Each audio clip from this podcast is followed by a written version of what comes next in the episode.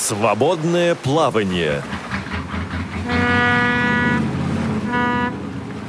Вы слушаете повтор программы. Здравствуйте, уважаемые радиослушатели! С вами в свободном плавании ведущая Циндыма Бойко. Эфир наш обеспечивают Дарья Ефремова и Ольга Хасид. Сегодня у нас необычный выпуск. Это, это выпуск номер 100. И посвящен он очень и очень даже такой а, актуальной теме. Это есть ли у нас право выбора, как выглядеть и как вести себя. А для человека с нарушенным зрением это очень и очень даже такой непростой вопрос. Мы с самого начала эфира готовы принимать ваши звонки, комментарии и э, готовы выслушать ваш опыт по телефонам 8 800 700 16 45 skype radio.voz и смс WhatsApp сообщение по номеру 8 903 707 2671. Ну а гостья нашего эфира Ия Растамашвили из Санкт-Петербурга, кандидат психологических наук, преподаватель двух вузов и руководитель отделения общественной организации Ия. Здравствуйте. А, добрый день, Центыма. Добрый день. Приветствую всех слушателей. И я вот как раз хотела в самом начале э, попросить вас рассказать о своей общественной организации. А, да, наша общественная организация – это автономная некоммерческая организация, центр внедрения и развития инклюзивных технологий, где я являюсь э, региональным директором. Президент наша, э, нашей организации Юлия Владимировна Шумова. А, она тоже дважды кандидат наук и юридических, и философских. Это просто уникальная ситуация. И тоже работает в Южноуральском университете, э, юрист, и поэтому очень грамотный, эрудированный специалист. Э, поэтому нам повезло вот в качестве нашего президента мы, ну, по крайней мере, следуем закону и, в общем-то, стараемся соблюдать. И, вот здесь вот наш выбор смешной, смеюсь, конечно, в сторону закона. Но это так. То, то есть мы собираемся быть, э, пытаем, стараемся быть, стараемся быть вот такими вот поддерживающими закон, да, то есть послушными в этом смысле организацией. Более подробно об ИИ можно будет э, послушать в программе «Мои университеты». Было два выпуска, где ИИ подробно рассказывает о себе, о своем опыте как обучения, так и э, работе. А, и вам полностью слово, и я вот э, давайте вот начнем уже о нашей теме «Актуально право выбора». И есть тема этика поведения э, и нормы, какие э, этика так нормы поведения, да, запуталась. Вот и в какой степени незрячий человек должен соблюдать или не соблюдать эти нормы. Ну, в действительности затронута проблема э, очень такая острая, я бы сказала, право э, выбора, э, поскольку, в общем-то, у любого наножителя планеты это право э, есть, э, следовать каким-то требованиям, каким-то нормам, принципам э, того общества, в котором он, той экономической формации, государства, в котором он проживает, либо э, всячески этому противоречить, э, протестовать, бунтовать э, и так далее. Да, это вообще, вообще такая экзистенциальная э, проблема. Э, но мы говорим, в частности, о человеке, который с рождения, я подчеркну, с рождения, потому что, в общем-то, ему, он всю жизнь с этим живет, имеет э, ослабленное зрение, либо частично нарушенное, либо полностью э, потерянное, да, и вот это вот право выбора соответствовать э, все-таки э, социальным тенденциям каким-то, э, социальным это и, и модным, и этическим, и каким-то моральным, нравственным, и каким-то трендовым, а, или же все-таки что-то игнорировать и где-то оставаться в стороне, в тени, может быть, транслировать какую-то свою позицию уповая на то, что вот он все-таки инвалид, и поэтому ему что-то можно. Такой очень достаточно э, серьезный вопрос, э, и он стоял и э, передо мной, и, и я столкнулась в свое время с тем, когда вот передача университета об этом говорили, о том, когда я сама э, обучалась в высшем заведении, в высшей школе, тогда еще, вот, в общем-то, никаких ресурсных центров не было, и никого, никого, кто учится, не поили с бутылочки молочком. Я так утрирую сейчас деятельность этих ресурсных центров, которые, в общем-то, чрезмерно утрируют заботу и сопровождение таких студентов. В общем-то, мы были предоставлены самим себе и просто выживали. И вот это вот выживание стало школой инклюзии, и я столкнулась как раз-таки тогда с тем, выйдя из коррекционной школы, что я в действительности белая ворона, и я не соответствую вот этим вот тенденциям, пускай там моды, стилю, каким-то трендам, каким-то там таким молодежным э,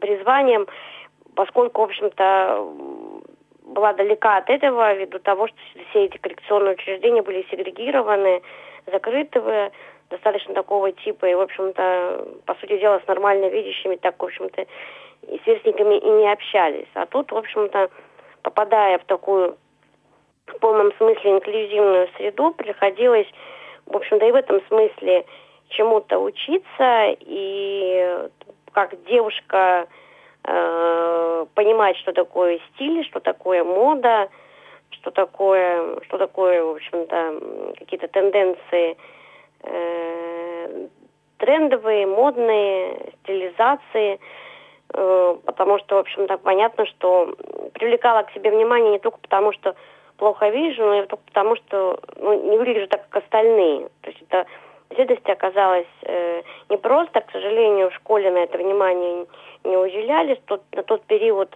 все школы, э, в общем-то, оснащались, по крайней мере, дети, проживающие в интернате, в интернате одевались за счет государства, все были в одних и тех же, в общем-то, платьях, кофтах, свитерах. Э, ну, благо я воспитывалась в семье, и все-таки что-то мне прививалось, да не что-то, а в принципе в целом прививалось и в семье. Ну и здесь, конечно, моим все-таки учителем таким хорошим была, конечно же, сестра.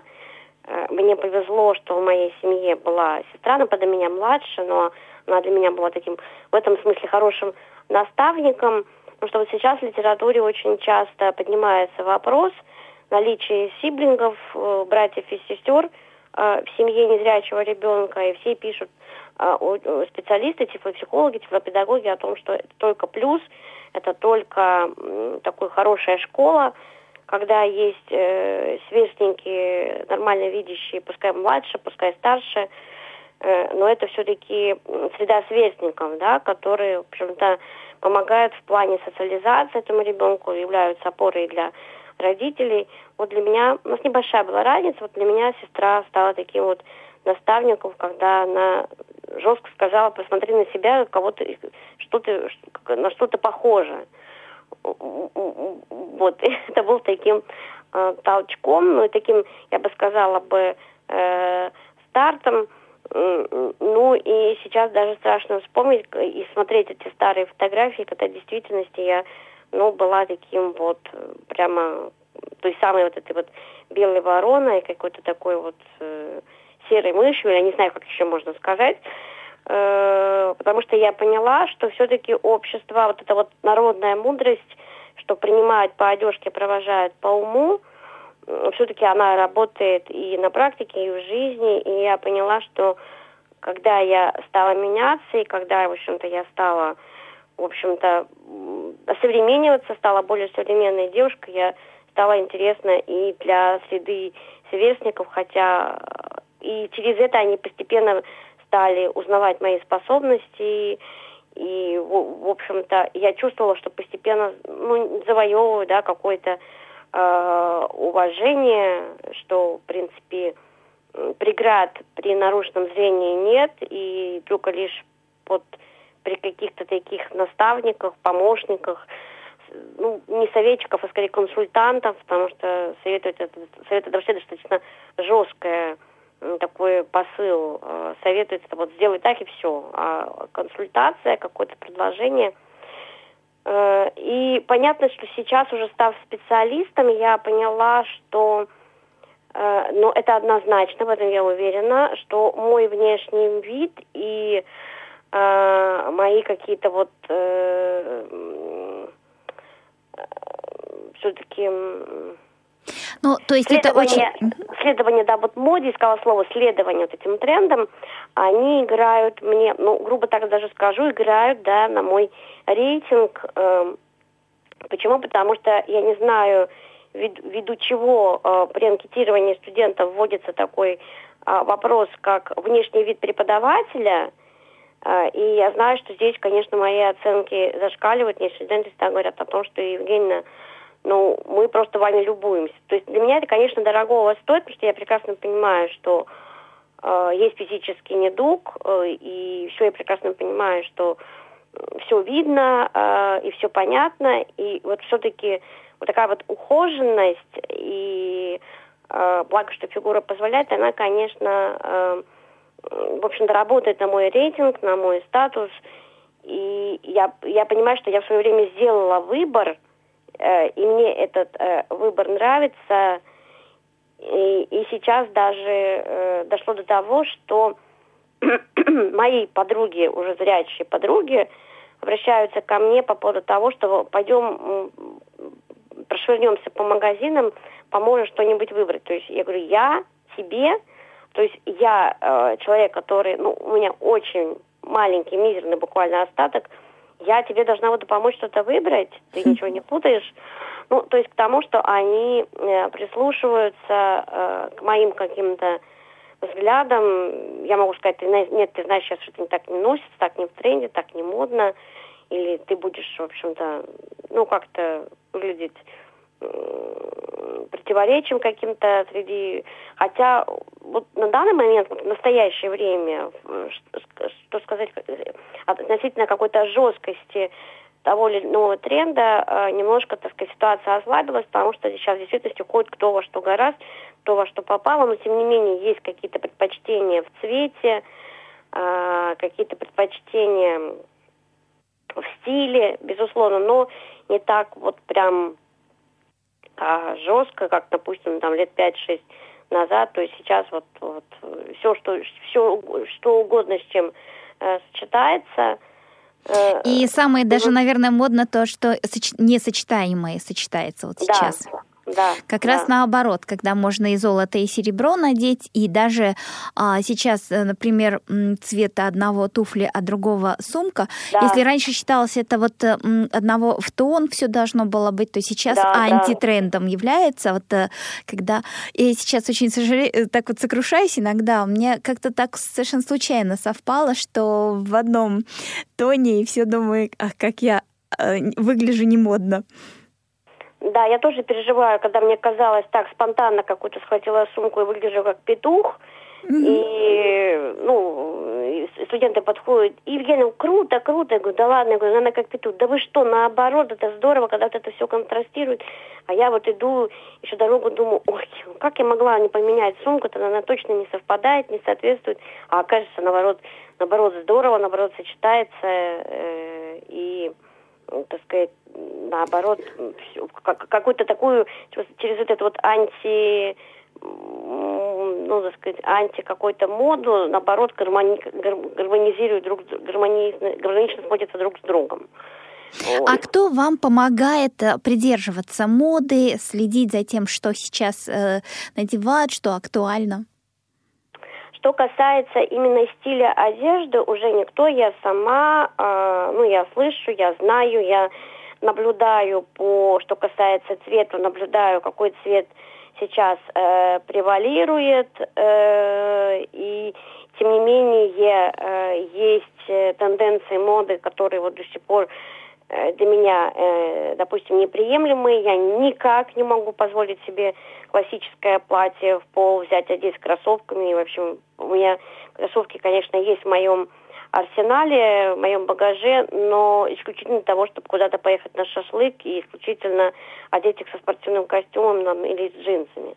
Но мне вот убеждают, что это вот будет круто смотреться с кроссовками, и я всячески протестую против того, как красивое какое-нибудь платье, пускай даже оно не классическое, но платье из легкого такого материала, это нужно носить кроссовками. Я говорю, нет, вот убейте, меня не переубедите. Вот тут я выбор все-таки в сторону какого-то, ну, не классического принципа, но какого-то, в общем-то, все-таки... Какие-то пределы должны быть, да? Э, да, в сторону все-таки этого красивого платья, все-таки, которое будет смотреться, ну, не на шпильке, ну, по крайней мере, на какой-то, пускай и удобной обуви, но э, с красивыми, там, туфельками, пускай они будут тоже остро модны, но не с кроссовками. Ну, ну, я не знаю, но для меня это вообще просто какой-то ниже плинтуса. Хотя, да, я знаю, что сейчас это в тренде, или, например, когда идет э, девушка в классическом костюме, и сзади у нее рюкзачок, да, он, конечно, пускай там кожаный, красивый, но это не, не сумочка какая-нибудь интересная.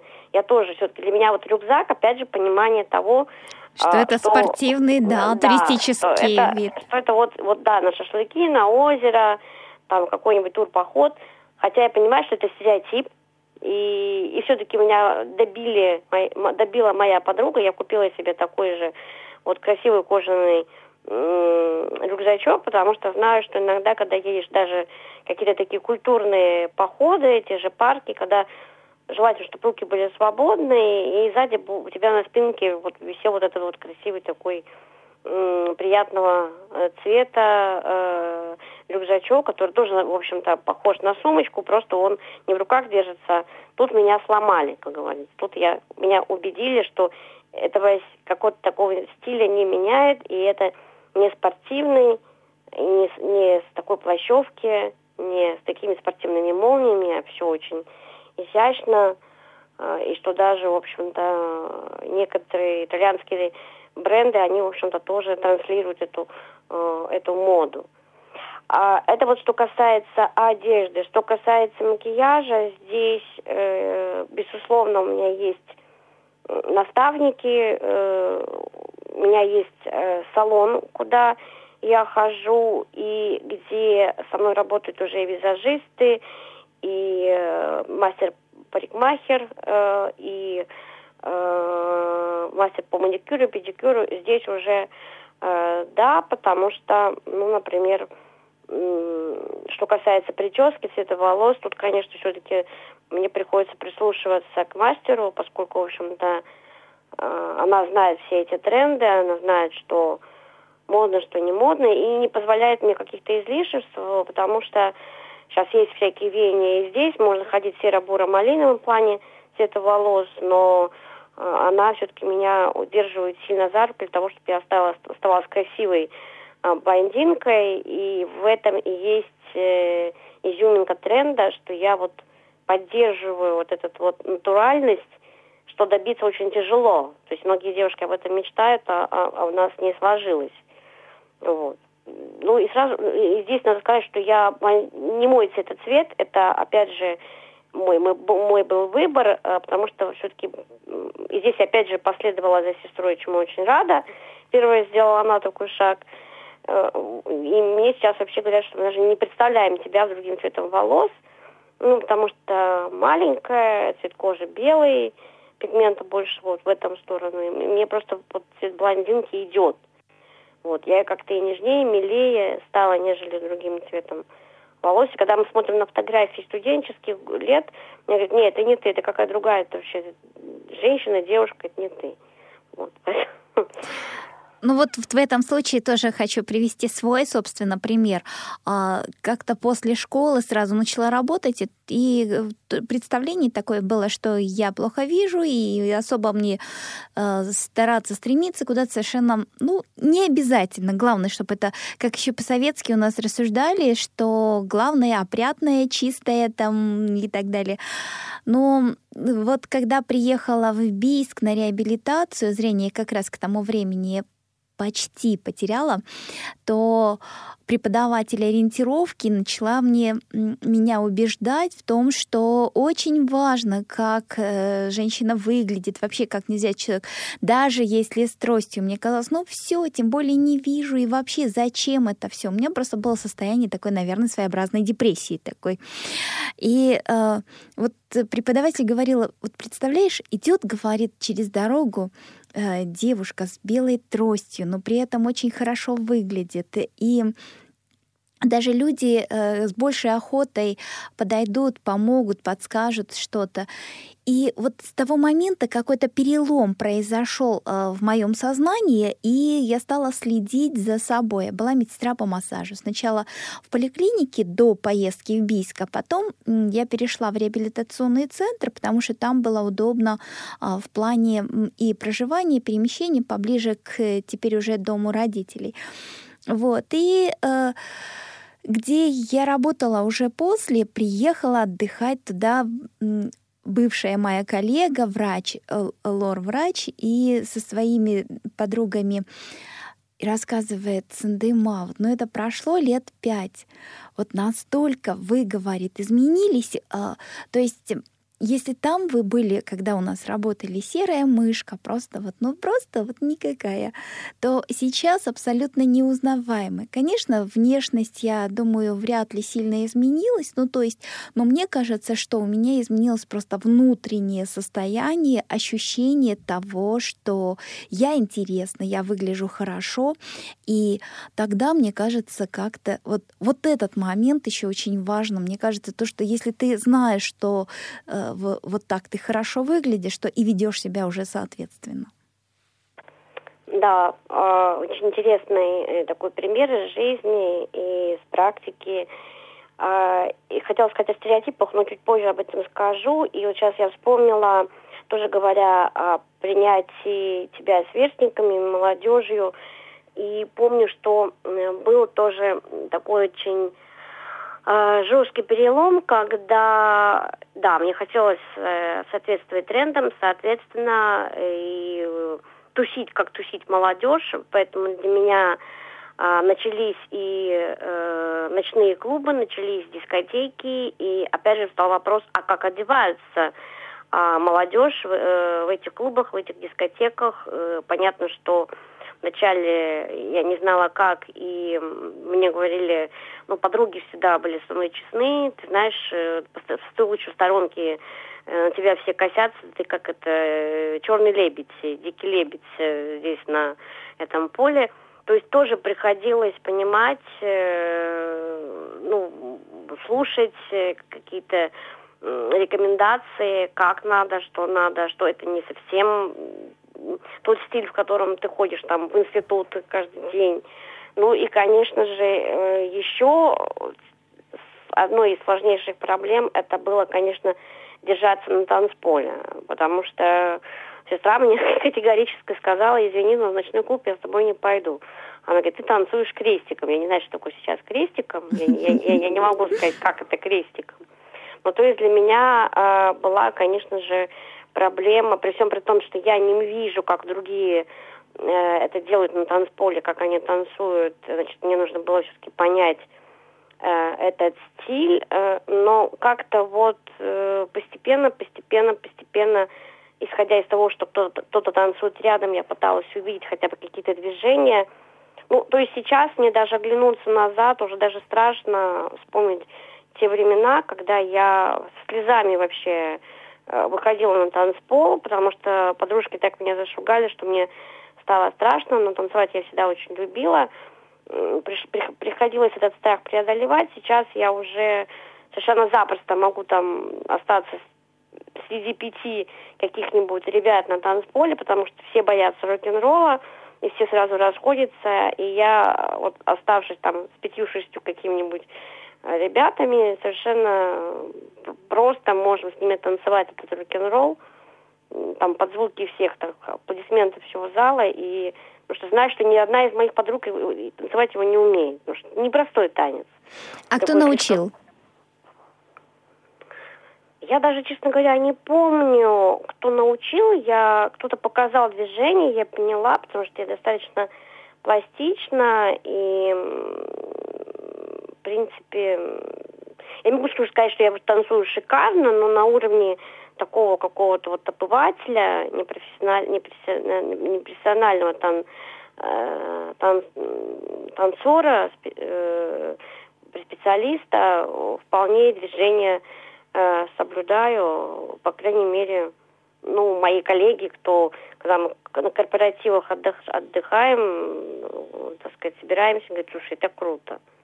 Для наших радиослушателей хочу напомнить наши номера телефонов 8 800 716 45, skype radio.voz и номер для смс и WhatsApp сообщений 8 903 707 26 71. Расскажите, пожалуйста, как вы решаете вопросы моды, стиля, э, как одеваться, как вести себя? Готовы ли выйти, например, на танцплощадку э, вместе с людьми, видящими? И как эти вопросы решаете? Ждем ваших звонков. Да, и... да, пока ждем на звонков наших э, слушателей, э, хотелось бы вот как раз-таки поднять вопрос о, стерео... о стереотипах, вообще о стереотипизации общества. И, как я говорю, в общем-то, это, в общем-то, была такая э, историческая в общем-то, на протяжении всего человечества проблема, она, в общем-то, будет, поскольку это связано с сознанием, человека, это вот проблема стереотипов, стереотипы, в власти которых, в общем-то, мы все находимся, и есть люди пластичные, то есть которые готовы с этими стереотипами расставаться, их преодолевать, и в действительности э, следовать каким-то аргументациям других. А есть, которые, в общем-то, жестко им придерживаются, говорят, не-не-не, мне не надо, мне вот так хорошо. И сидят вот в этом, вот в этой заперти, вот в этом, в этой клетке, а стереотипы они создают ту самую э, клетку. Ну, в действительности стереотип о том, что незрячий человек, вот он убогий, немощный, и раз незрячий, значит и незрячий, и он не может того и, и не в состоянии сделать другого. Он есть, был, есть и будет, это вот э, однозначно, да, и здесь я соглашусь с Венер Закирной, которая Э, Денискин, это известный специалист, педагог, который говорит, что с незрячего, ну, наверное, вообще с любого специалиста и спрос выше. Вот э, согласна, да, она в своей передаче университета, которую я прослушала, говорила об этом, я полностью соглашусь, э, потому что знала, что с меня как студента был спрос другой, и сегодня как со специалиста спрос другой, я знаю, что если накосячу я, то с меня спросят, спросят в два раза больше, чем спросят какого-либо другого. Ну, может, я не знаю, как спросят, но, по крайней мере, заметят это точно. И объяснят это не тем, э, чем, да. чем э, объяснят, ну, простят другому человеку, видящему, да. а обязательно сошлются на то, что вот она так поступила, потому что она вот, вот не видит. В этом плане, вот я просто хотела привести пример стереотипы. А, чуть-чуть коснусь тогда уже и темы, как танцевать, то у меня коллеги тоже тоже, а, видя, как я танцую, конечно, они э, прямо подруга у меня была, она вставала вот позади, откуда, казалось бы, опыт. Да, я знаю, что сейчас а, многие тифлопедагоги вообще существуют такие способы да, научить незрячего человека, встают сзади. И вот у меня подруга Лариса вставала сзади, и мы прямо вместе с ней танцевали, вот включали музыку и вот так. И потом я училась, когда в Академии культуры, уже выпускной вечер, мы вообще в студенчестве была всегда в толпе, в группе, то есть э, всегда, если не в центре внимания, то всегда наравне. И выпускной вечер у нас э, ресторан, застолье. И Э, мы танцевали Потом девчонки мне просто помогали вернуться на свое место, и на этом э, вроде как э, наш банкет продолжался. И тут спрашивает, рассказывает моя коллега, которая сидела напротив со своим мужем, говорит, мой муж спрашивает, а почему ее за руку вроде как, ну, на место приводят? А она объяснила, так она же не видит. А у мужа первая реакция была, как не видит? Она же улыбается. То есть вот стереотип того, что, видимо, мы должны быть обязательно такие угрюмые, да, озлобленные. Вот, э, то есть вот такой стереотип. Да, соглашусь. У меня немножко другая была ситуация. У меня было деловое мероприятие э, в рамках э, вот, вот встречи с бизнесом по вопросам трудоустройства людей с инвалидностью и где вот состоялся фуршет, и были коллеги из Филипп Моррис, это известная такая фабрика табачная в Санкт-Петербурге, э, и, ну, стоим рядом, пьем кофе, познакомились, и они мне говорят, что ну, задают так тихонечко вопрос, так, чтобы это, в общем-то, не афишировать его. Евгения, а вы что, плохо видите? Я говорю, да. Я говорю, а что, вы только сейчас поняли? Они говорят, да, поскольку ваша коллега помогла вам принести кофе.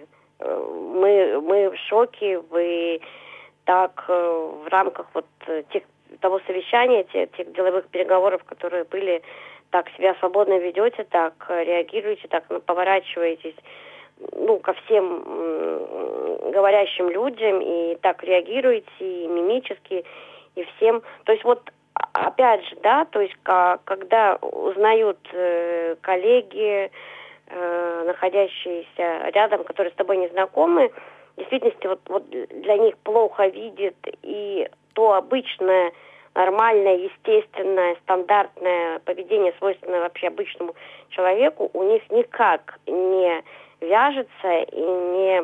Повтор программы. То есть вот у них есть этот стереотип, да, да что вот э, да. незрячий человек должен быть только вот таким. Вот это как раз вопрос наших э, радиослушателей еще перед эфиром просили эту тему обсудить. Э, следует ли незрячему человеку направлять свой взгляд в сторону говорящего? И что Опять... происходит, когда не, не направляется взгляд? Обязательно. Вот, вот здесь я считаю, что это некая такая культура, мы постоянно говорим о культуре общества, э, именно относ, адресно к, к людям с инвалидностью э, по зрению, а не говорим о культуре э, поведения самого человека, инвалида. И вот здесь, э, почему еще ими был задан вопрос, потому что они мне вот говорят, вы на нас так смотрите, как будто бы вы нас видите. Mm-hmm. Но вы же нас не видите. Я говорю, да, вы правы. Мимики мне вас не видят. Но вы настолько, у вас такой взгляд, как будто бы вот, вот, вот, вот вообще вот никак не укладывается. И это в действительности очень важно, и я как психолог э, сокрушаюсь по поводу того, почему на сегодняшний день те самые в прошлом коррекционные школы, сейчас они общеобразовательные, но просто реализуют в ГОСы для детей с нарушенным зрением, на это не обращают внимания. Педагоги не обращают внимания на то, что э, ученик, отвечающий, допустим, у доски, смотрит в сторону двери, а не в сторону э, допустим, учителя, учителя класса, педагога, да. сидящего, допустим, э, за столом или стоящего рядом, когда он его слышит. Почему на это не обращается внимание буквально с первых э, дней обучения в школе? Ну хорошо, родители некомпетентны. Я не знаю, кто меня этому научил, но я однозначно помню, что заставляла себя, училась э, поворачивать голову э, в сторону говорящего и при своем там, мизерном остатке стараться смотреть на лицо человека, ну, пускай, может я это не делаю так, как зрячий, но стараюсь, да, может чуть ниже держу голову, чуть выше. Ну, если что-то совсем не так, там, коллегам потом не может уже, не, не в этот момент, потом уже сказать, когда стоите, чуть выше голову, то, допустим, держите. Хотя вот сейчас уже у меня автоматически э, это происходит, и когда я прихожу в реабилитационный центр, э, допустим, именно повышение, повышать грамотность компьютеру, то всегда, э, ну, спрашиваю ребят незрячих, когда приходят э, специалисты, их коллеги, почему они даже не поворачиваются в сторону пришедшего, а также остаются сидеть спиной к человеку вошедшему. Это вот та самая этика. Только этика не со стороны видящего человека к незрячему, а этика незрячего э, человека в сторону относительно видящего человека. Э, я считаю, что это неуважение к вошедшему. Любой ребенок с рождения развивающийся учится откликаться, то есть на входящего человека поворачивать лицо, поворачивать э, глаза, то есть, э, ну, здороваться, это касается и детей, в детском саду, потому что, в общем-то, мы считаем, что если ребенок, ну, не то, что так все, но, в принципе, если ребенок не отреагировал, и для него слово «здравствуйте» никак не явилось никаким стимулом, то, в общем-то, возникают какие-то ощущения о том, а не аутичный ли это ребенок. Потому что для аутичного ребенка социальные стимулы не работают. Ну, это я не говорю, что все дети, не поворачивающие голову, они аутичны. Нет. Но когда это наблюдается вот на протяжении какого-то длительного времени, то может возникнуть такое подозрение. Ну, вообще я обычно объясняю своим э, ребятам, с которыми занимаюсь, что ваш направленный взгляд и э, когда говорите тоже по адресу и мимика, это очень сильно влияет на восприятие тебя со стороны. То есть, опять же, это Венера Закиру написала в своих работах, например, э, человек очень умный, все, как вы точно вы заметили принимают по одежке, да, то есть вот вроде как и получается от каких-то первых жестов, мимики, поведения а, уже складывается у человека представление о тебе, и потом, каким бы ты умным не был, он уже не может тебя воспринимать и э, принять полностью вот э, весь твой интеллект. Ну, то есть вот такая проблема есть, мне кажется. А, да, другое дело, что, может быть, если никто этому не учил и никак не подсказывал, то стараться, э, в общем-то, слух является все-таки компенсаторным механизмом для незрячего а, человека, стараться все-таки следовать э, источнику голоса э, и ну, поворачиваться на... Ну, ну, вообще, честно говоря, ребята, которые тотально э, незрячие, то есть полностью невидящие, есть такая тенденция, что э, и вообще держат голову резко наклонив вниз, э, ну, поскольку, в общем-то, им не нужно визуально ничего рассматривать, есть такой несколько такая даже сгорбленность. Я думаю, что здесь тоже надо э, за спиной, за позвоночником следить, потому что, в общем-то, это сколиозы ведет и так далее, и выпрямляться, и стараться и голову держать достаточно прямо, потому что, ну, как такой скрюченный такой крюк, получается, передвигается. В общем-то, это, это с точки зрения и э, соматики не, не очень хорошее явление, потом, в общем-то, придется эти все сколиозы и остеохондрозы э, лечить. Э, поэтому, в общем-то, это тоже культура, это, и это тоже выбор, да, а буду я э, этому прислушиваться, буду я все-таки стараться э, держаться и ну, стремиться э, какой-то в хорошем смысле полноценности. А как? Так оно, так оно э, и есть. У меня, у меня была в жизни еще в подростковом возрасте поставлена цель – да, я стану такой, как не то что как все, и буду полностью, у меня есть, безусловно, однозначно какие-то свои моральные, нравственные принципы, э, чего я не сделаю никогда и не уступлю в чем никогда. Это уже, уже духовная составляющая. А я имею в виду все-таки с, с точки зрения каких-то э, таких э, внешнеповеденческих э, характеристик. Я поставила цель и сказала, что вот Э, стану абсолютно как нормально видящим человеком, ну, понятно, что зрительные функции не восстановить, но э, в остальном, э, то есть э, я понимаю, что иногда даже приходится доказывать, что ты не видишь, ну, например, там в автобусе, ну, бывают случаи, когда спрашивали, а почему это у вас льготная карточка, от чего это? И я, ну, там, мы сейчас мы вас заберем, я говорю, ну, заберите, есть база данных, ну, то есть даже такие вопросы задавали, когда, если, допустим, я уверенно подходила к терминалу, прикладывала карточку и, и так далее. То есть были такие случаи, когда мой внешний вид, наверное, контрастировал с тем, что э, я пыталась с помощью льготной карточки доказать какую-то свою э, инвалидность, потому что карточки же, в общем-то, выдаются инвалид... льготным категориям граждан, в том числе и инвалидам. Ну вот. да, так на пенсионера не очень была похожа, поэтому да. Э, да, и когда я помню, еще обслуживала в Сбербанке, и тоже сталкивалась с тем, что, с одной стороны, я подхожу, говорю, что помогите мне, пожалуйста, я плохо вижу, с другой стороны, я настолько уверенно, там, допустим, достаю карту, прикладываю терминал, увожу пин-код и так далее, что когда мне отдают деньги, например, я их не вижу. Она говорит, вот же я вам положила. Я говорю, я же вас предупредила. Говорит, но вы знаете, вы настолько уверенно все это делаете, настолько уверенно ориентируетесь, что я никак не подумал, что вы не, не увидите положенную там сберкнижку с деньгами. То есть, в действительности, вот эта вот уверенность и вот эта вот э, э, ну, такая вот не, не, не похожесть, а такая наверное, реабилитированность, если можно сказать, она тоже сбивает с толку, и люди все-таки не понимают, а где видит, а где не видит. Да, такие проблемы у меня в школе, например, были. Э, зрение слабое, но при этом при хорошем освещении очень хорошее зрение, а когда э, сумерки, то э, совсем никакое. И вот тут как раз тоже были проблемы, говорили, где-то ты видишь, а где-то нет. И вот вопрос, опять же, наших радиослушателей.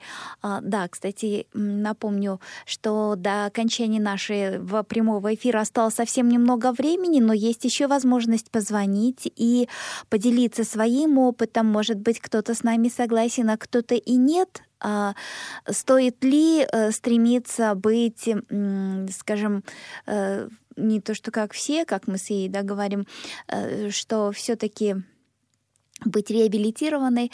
Ну и вот 8... 8 так, да, номер телефон, повторю сейчас, 8 800 700 1645, skype radio.voz и сообщение смс и WhatsApp можно посылать по номеру 8 903 707 26 71. И вот вопрос нашего а, радиослушателя. Как вот, например, наладить первый контакт с... Вот пришли мы в какую-то контору, учреждение, да, э, то с чего начать, чтобы тебя услышали, чтобы какой-то решить свой вопрос? А, ну, приходится иногда, честно признаюсь, я этого не люблю. Я вообще не люблю, для меня это, хоть я и психолог, но осталось такой болью э, еще раз громко говорить и громко иметь вслух и говорить о том, что вот я плохо вижу, поэтому там, ну, предупреждаю.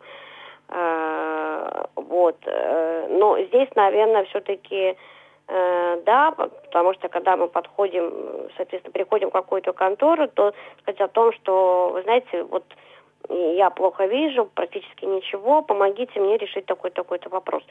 То есть уже вот, это, вот налаживаем вот этот вот э, диалог, э, не требуя, не э, принуждая к чему-либо, и в то же время не говоря о том, что я такой вот немощный, да, э, не то, что даже просим о помощи, ну, в общем-то, да, но э, не унижая своих каких-то достоинств, полномочий, возможностей, а вот просто говоря о том, что поскольку зрение нарушено практически, или можно сказать, практи- вообще ничего не вижу, да, то помогите вот именно в этом вопросе мне что-то э, решить или проконсультируйте, соответственно, э, и так далее. То ну, есть вот, вести себя достойно, да, наверное, вот. Да, да, ни в коем случае ничего не требовать, не э, там говорить, что вот я инвалид, вы обязаны, там, потому что это сразу оттолкнет и сразу, так сказать, э, ну, заведет ситуацию в тупик, и люди не захотят не помогать э, ничего. Э, я вот сейчас вспомнила ситуацию, вот я проходила мед, медкомиссию, и достаточное количество нужно было обойти врачей на, на кабинетов 6, а то и 7. И понятно, что каждое пространство, а там, в общем-то, нет времени на оглядывание и так далее, нужно быстро, стоит большая очередь, поэтому я всегда, э, пускай даже и тыкаюсь обо что-то, захожу, говорю, простите, я плохо вижу, э, укажите мне на стул или подскажите, где он, ну, куда положить документы. Где-то быстро нахожу, где-то нет. Здесь меня поражает, конечно, э, позиция врачей. Никто ни разу не встал и не подошел, и не подал руки, и не взял за руку и, и, и, и так сказать, подвел. Все обычно наблюдают, да нет, не туда, вот надо туда, туда, куда, непонятно. Вот абсолютно. Я всегда говорю, самые, самые нетолерантные, самые антитолерантные – это врачи, к сожалению. вот ты будешь тыкаться, ты будешь в одну сторону, в другую сторону, там, оказывается, какую-то надо ширму обойти, чтобы к нему подойти. Вот он будет на расстоянии этим голосом управлять, управлять он не умеет, он говорит, направо, а я к нему стою лицом, а оказывается налево, и вот ты будешь как э, блуждающий путешественник, вот, вот так сказать, ходить по его кабинету. А еще того хуже, с чем я столкнулась вот зимой, была в Алуште в санатории. Там, значит, принимала как это э, массаж, гидромассаж, вот. И там столько было у этой медсестры э, слов вокруг того, что она вот э, помогает незрячему человеку там пройти. Ну, нужно было буквально просто направить. А потом уже я совершенно самостоятельно могла проходить, но она э, Э, все-таки переходила на другую сторону ванны и помогала мне пройти. Хотя это, в, в этом не было необходимости, но зато после сколько слов, когда я уже собираюсь, одеваюсь, приходят другие люди, она всем рассказывает, какая, какой же она герой. Ну, это тоже очень забавная история была.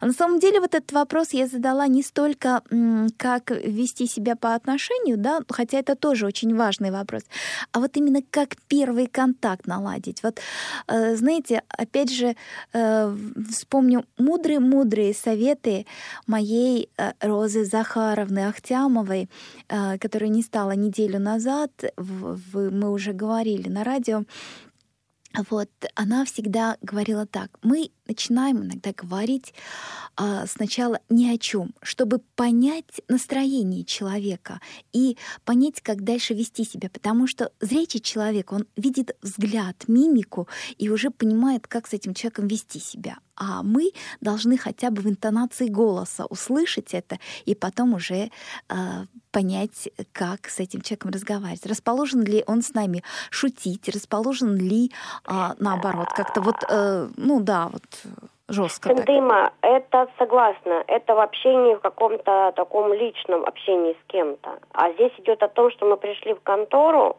где, э, допустим, тоже может быть какой-то поток людей или люди чем-то заняты, и пока мы будем привыкать и прислушивать интонацию, придет время, это может, наоборот, вызвать раздражение э, у людей. И здесь как раз-таки в этих конторах во всех, ну, каких-либо любых юридических, там, еще в каких-то консультационных а, организациях, да, они любят в действительности конкретику. Здравствуйте, я пришел с этим, мне нужно решить такой-такой-то вопрос. Все вот, они могут э, не проявить какой-то мягкой интонации, потому что они на работе, это их сосредотачивает, не жесткий, а такой какой-то э, строгий, может быть, тон, не строгий, а такой э, рабочий, что ли, тон, да, и нам может казаться, что с нами не хотят говорить, а на самом деле, по факту, в общем-то, они помогают. Я даже всегда, когда зрячий человек, ой, с каким тоном с нами разговаривали, я говорю, не надо вот сетовать на тон, он может никак не относиться к нам и никак не проявлять к нам какого-то неуважения. Самое главное, что наш вопрос решен. Ну да, да, вот. согласна. Мало ли с чем может быть этот тон связан. Вот, поэтому, да, в действительности, где-то слышишь, э, там на той же кассе спрашиваешь, сколько стоит этот товар, какая разница, 100 рублей. Ну, вот это какая разница, я пропустила мимо ушей. Да, да? главное, что а, получила ответ. Главное, что получила ответ. Если я буду на это все реагировать, а дальше стоит за мной очередь, то ни к чему, никакого выхлопа от этого позитивного нет. Вот, поэтому не, не, не именно ко мне это было отнесено, она устала от нас и всех, может быть, заканчивается ее смена, или кто-то ему нахамил ей до меня. Ну, я психолог, я эти все вещи просто понимаю. Да, да. Вот. И просто порой меньше обращать внимание на какие-то не те интонации. Э, главное донести четко тот самый вопрос, э, с которым ты пришел. Ну, кстати, вот я можете казаться, что такая вот, не то что смелая, а такая вот отважная в каких-то вопросах, но вот Циндыма, что до сих пор я сама так и не, не решила для себя, я э, до сих пор так и, можно сказать, даже и так, и не научилась ходить Санкт-Петербурге, э, ну не в ресторан, не просто чтобы ресторан, а именно какой-то кафе-ресторан, когда, например, иду по городу голодная и знаю, что вот здесь вот есть тот самый ресторан, где мы даже с кем-то были, зайти, потому что я понимаю, это надо зайти, это надо найти столик, это надо выбрать меню. Вот что касается пока совсем не готовой и недоступной средой, это вот ресторанный бизнес. Да, это очень э, непросто. Я тоже, например, предпочитаю лучше никуда не пойду, чем буду э, где-то что-то пробивать. Ну, право выбора, опять же, ну, есть да. у тебя право походить голодной, выбор, то есть быть да. голодной, да. или же зайти комфортно поесть. Но если все-таки, ну, это я так думаю, что можно войти и попросить администратора, а, обслужите, пожалуйста, вот я бы хотела... А где его найти? Ну, я думаю, думаю, что а, все равно где-то люди есть, например, даже у тех же самых посетителей, которые проходят мимо, подскажите, помогите найти администратора, я думаю, такие варианты есть. Потому что когда приходим в магазин, например, а, если я одна, тоже а, иногда у людей спрашиваю, помогите, пожалуйста, найти мне сотрудника магазина, если вот, э, а потом уже, когда нахожу сотрудника, решаю вопросы, например, уже с ним. Ну, сотрудники у нас, в частности, в Петербурге не помогают, э, консультанты больших гипермаркетов, они считают, что наши функционалы не входят, а э, в кафе просто или в ресторане, чтобы человека попросить, но он должен тоже мимо него, мимо нас пройти, потому что они могут, допустим, сидеть за столиками или уже выходить торопиться, это тоже такой вот вопрос напряжения. А, да, да. Потому что здесь ты будешь полностью зависим. Бывает сложный вход, э, можно полететь по этим ступенькам, бывает, что сам зал с какими-то переходами со ступеньками, э, нужно пойти, э, допустим, в комнату дамскую, это тоже нужно, чтобы тебя, по тебе показали где, потому что иначе ты, в общем, ну, выбрал, выбрать по меню, ну, много-много-много вопросов, там на столе может что-то не оказаться, тех же салфеток, значит, надо, соответственно, позвать официанта, а позвать, значит, он должен как-то все-таки хотя бы мимо пройти. Ты же не будешь орать на весь зал, эй, дайте мне сюда официанта. Ну, Несколько лет назад, по-моему, обсуждалась тема посещения ресторанов, и даже были выпущены методические пособия. И вот, э, и, наверное, очень хорошие э, идеи вы подали к тому, что, какую программу можно, а, в общем-то, провести у нас на радио и какую тему обсудить, как раз это посещение ресторанов, да? А, потому что, в принципе, я думаю, что с одной стороны, и, может быть, было бы и несложно, но с другой стороны, я прекрасно понимаю, что повесить все это на официанта, если какой-то час пик, обеденное время у этого официанта по сути дела, весь ресторан, и обычно много столиков, и люди обычно, они нетерпеливы, требуют тут же, вот буквально сейчас, чуть ли не вчера, и если он будет заниматься тем, что он будет проводить тебя до столика, а при этом за каким-то столиком будет требовать, ну-ка давай наши блюда, мы там, наш обеденный перерыв закончится, я понимаю, что получу эмоции далеко не положительные и я, и он, и, и посетители, вызовет, да. Да, и тоже. посетителей вызовет э, раздражение. Вот пришла тут вообще, что ты ну, делаешь, тут слепая там. Ну, и, и это далее. опять же про, ва, ваше право выбора. А другой человек скажет, а я имею право поесть в этой столовой, и меня обязаны обслужить. И в принципе они тоже да. по-своему будут правы. Это вот да. э, мы выбираем тактику поведения. У меня в действительности тактика поведения заключается в том, и я, э, в общем-то, считаю, что я считаю, что это правильный мой выбор, чтобы я вот, ну, ну не слепотой, а вот этим вот своим нарушенным зрением ни в коем случае нигде никогда не навредила, не испортила какой-то досуг, настроение именно вот э, видящим людям. То есть Понятно. Вот угу, важно, ваше... важно, чтобы я вот не напрягала и не создавала дискомфорт тем, что я не вижу. Для меня состояние других очень важно. Опять же, может, потому что как психолога.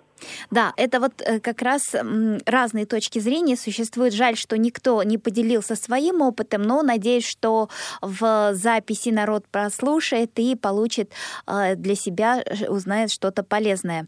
Напоминаю, что сегодня у нас в прямом эфире была в гостях и Растамашвили из Санкт-Петербурга, кандидат психологических наук, преподаватель двух вузов Санкт-Петербурга.